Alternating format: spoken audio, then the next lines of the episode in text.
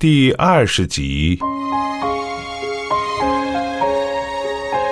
张老汉也闻声站了起来，摸索着拉住孙一民的袖口，说道：“孙主任，听您的，我们就不进去。可，呃，我有句话，今儿不管您多忙，您得听我把话说完。”孙一民用另一只手拍着张老大爷的胳膊说：“好，您说吧，孙主任，陆大夫可是个好大夫，你们当领导的可得花本钱给他治啊。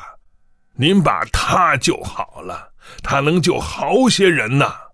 不是有那好药吗？给他吃，别舍不得。”我跟人打听啊，吃那贵重的药得自个儿掏钱。陆大夫拉家带口的，这有一病，他能掏得起吗？医院这么大，能给他掏点不？张老汉住了嘴，两手拉着孙一民，脸向着他，侧过耳朵，期待着回答。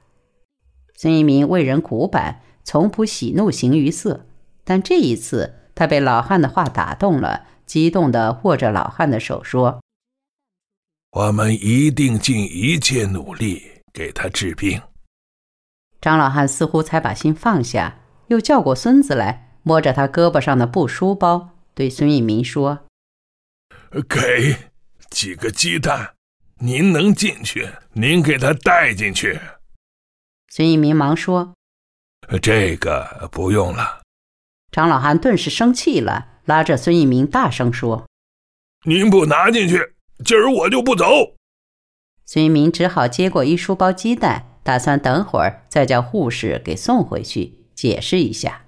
谁知张老汉却猜到了，又说道：“孙主任，您要叫人送回来，我可不依您。”孙一鸣无法，只好拿着鸡蛋，直到把这一老一小送下楼去。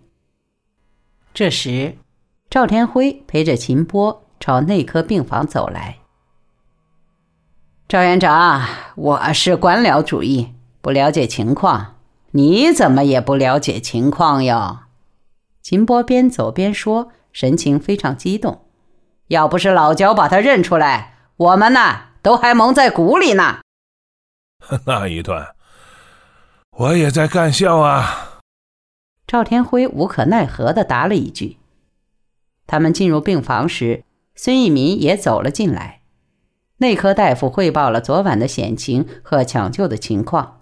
赵天辉又看了看病房记录，点头说：“要继续密切监视。”傅家杰见来了这么多人，忙站了起来。秦波根本没有看见他，抢上去就在那张圆凳上坐下，说：“陆大夫，你好一点吗？”陆文婷双目微起，没有应声。焦部长都跟我讲了，秦波叹息道：“他呀，很感谢你。他本来要亲自来看你，我没让他来，我代表他来看你。你想吃什么，缺什么，有什么困难，尽管告诉我，我们呀，帮你解决。不要客气，大家都是革命同志。”陆文婷闭了闭眼睛。你还年轻，要乐观些。对待疾病嘛，既来之则安之。这，秦波还想说下去，一旁的赵天辉拦住他说：“秦波同志，让病人休息吧，他刚好一点。”行行，你好好休息吧。秦波一边抬身站起，一边说：“过两天我再来看你。”走出病房，秦波又皱起双眉，对赵天辉说：“赵院长，我呀，可要给你们提个意见。嗯，像陆大夫这样的人才，怎么平时不关心，让他病成这样呢？中年干部现在是我们的骨干力量，我的同志啊，要珍惜人才呀。”对，赵天辉答道。望着他远去的身影，傅家杰小声问孙一民：“他是谁？”孙一民从镜片上方望着门，皱了皱眉头，答道：“一个马列主义老太太。”这一天，陆文婷大夫的病情略有好转，她能不大费力的睁开眼睛了。她还喝了两匙牛奶和一点橘汁，但她仰卧着，两个眼睛直视着一个地方，目光是呆滞的，没有任何表情，似乎对四周的一切幸与不幸都很淡漠，对自己的重病以及这给全家带来的厄运也很淡漠。他那无动于衷的可怕的呆滞，简直是对人生的淡漠了。傅家杰从未看见过他现在的这种样子，他被吓坏了。他连连唤他，他只轻轻晃动了一下手掌，好像不愿让人惊动，好像他在那种令人担心的半麻痹状态中感到舒服，决心把自己永远禁锢在那里面。时间一点一点的过去，傅家杰紧张地坐在陆文婷床边，已经两夜没有合眼了。他觉得自己也到了疲劳的顶点，也在断裂了。又不知过了多久，忽然一阵撕裂人心的哭喊声震动着每一个病房，也把傅家杰从麻木的疲惫状态中惊醒。只听见隔壁房间里一个女孩子的声音在厉声的哭叫：“妈妈妈妈！”接着是一个男子呜呜的哭声，再接着是一阵混杂的脚步声，好像是很多人朝隔壁拥去。傅家杰也奔到病房门口，他看见先是一张病床从房里推了出来。床上严严的罩着一条白被单，蒙着一位死者的遗体，接着露出护士白色的身影。他轻轻地推着这活动床，一个十六七岁的姑娘猛地从房中追了出来。她头发散乱，浑身颤抖，扑过来，双手痉挛地抓住床沿，泪流满面地哀哀哭叫：“别推他走，别推他走！”我妈妈睡着了，她会醒的，会醒的呀。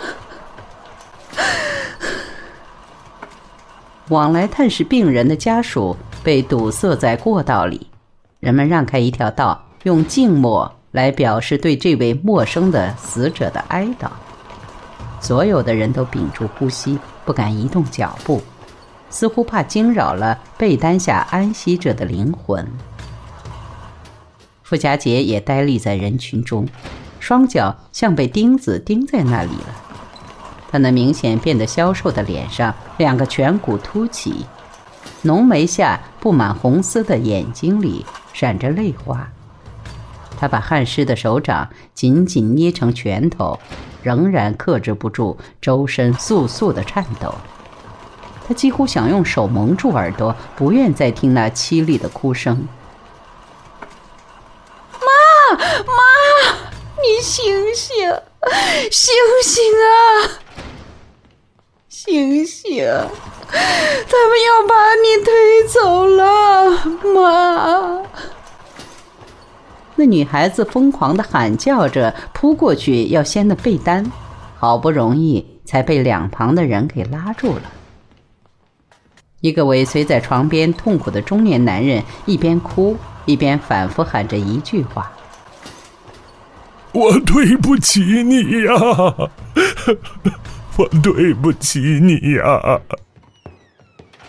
这绝望的喊声像一把尖刀刺进傅家杰的胸膛。他睁着眼，紧盯着从他面前缓缓推过的这张床，紧盯着那无情的白被单下隆起的遗体。突然，他像触了电似的，猛然朝陆文婷的病房跑去。